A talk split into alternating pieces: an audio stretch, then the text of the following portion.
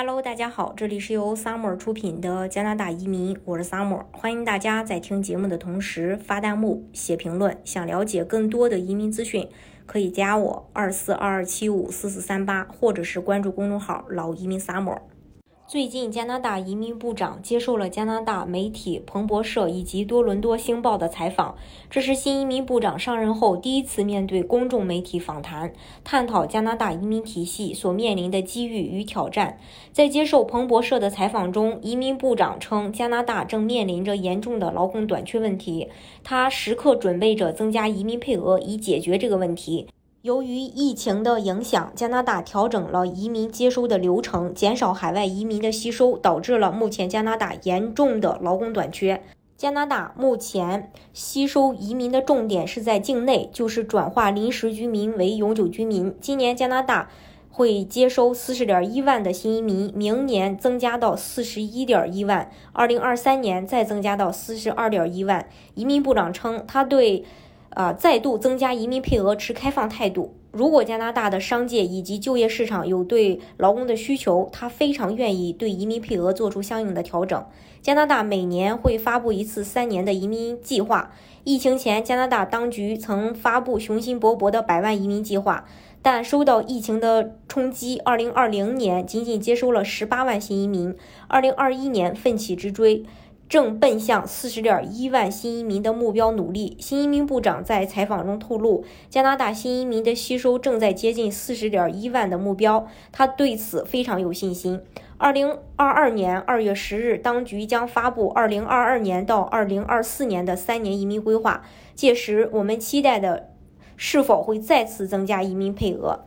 十月份，加拿大吸收新移民超过四万六千人。接收移民人数再创单月历史新高。彭博社从加拿大移民局 （IRCC） 获取数据，加拿大十月份共计吸收新移民四万六千三百一十五人，这比九月份的四万五千人再上一个台阶，也是加拿大自一九八零年开始有数据以来，现代史上单月吸收新移民最多的一个月。新移民登陆指的是加拿大现有的临时居民、留学生、工签持有人。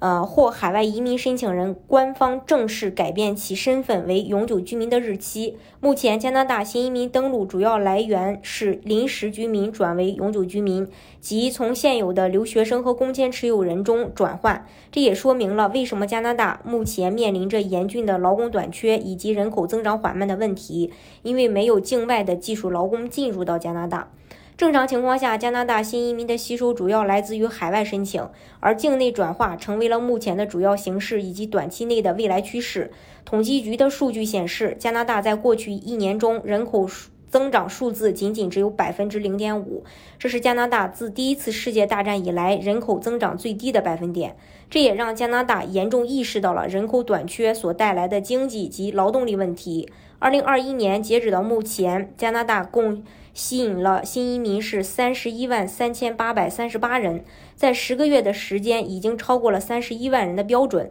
在接下来的两个月，加拿大还需要再吸纳八万七千人以上的新移民，就完成了今年的目标。这也就意味着，在十一月、十二月，平均每个月还要再吸收四万三千五百人以上的新移民。如果按照九月、十月的数据来说，这个是完全可以实现的。在面对多伦多星报的采访当中，新移民部长也同时表达了他未来所面临的挑战会接踵而至。加拿大目前移民积压案有一百八十万份之多，这也是新移民部长要解决的一个头疼的问题。一百八十万份积压案件等待审理，这绝非是一件小事。移民部长称：“冰冻三尺，非一日之寒。如此多的案件积压，绝非一天所造成的，也非一天能解决的。但问题。”终究会得以解决，移民局会加速一些案件的处理，以清空一些积压的案件，这会帮助一些期待来加拿大开启新生活又正在等待移民审理的家庭减少等待的痛苦，特别是对那些期待家庭团聚或通过雇主担保来加拿大工作为经济做贡献的申请人。好，今天的节目呢就给大家分享到这里。如果大家想具体的了解加拿大移民政策的话，可以加我二四二二七五四四三八，或者是关注公众号“老移民 summer”。